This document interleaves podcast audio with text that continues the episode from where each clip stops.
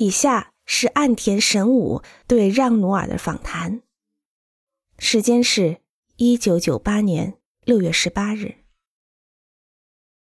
岸田说：“今天我们非常高兴，请到法国建筑师让努维尔先生来给我们做讲座。努维尔先生通过巴黎阿拉伯世界研究所的设计而一跃成为世界级的建筑师。”这是二十世纪八十年代的一座著名建筑。从那以后，他的活动大家都非常清楚了。首先，关于努维尔先生所受的教育，我想提一些问题。我知道您的大学教育是在巴黎接受的，但是直到高中教育为止，您是在什么地方受了什么样的教育呢？努维尔回答说。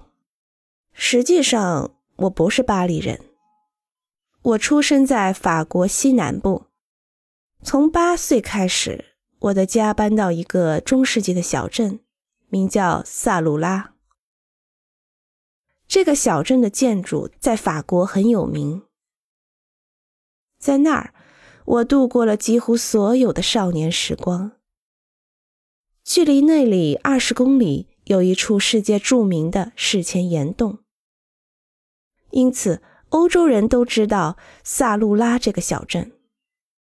我经常说我是史前人，可能那个时候什么东西一直残留在了脑中。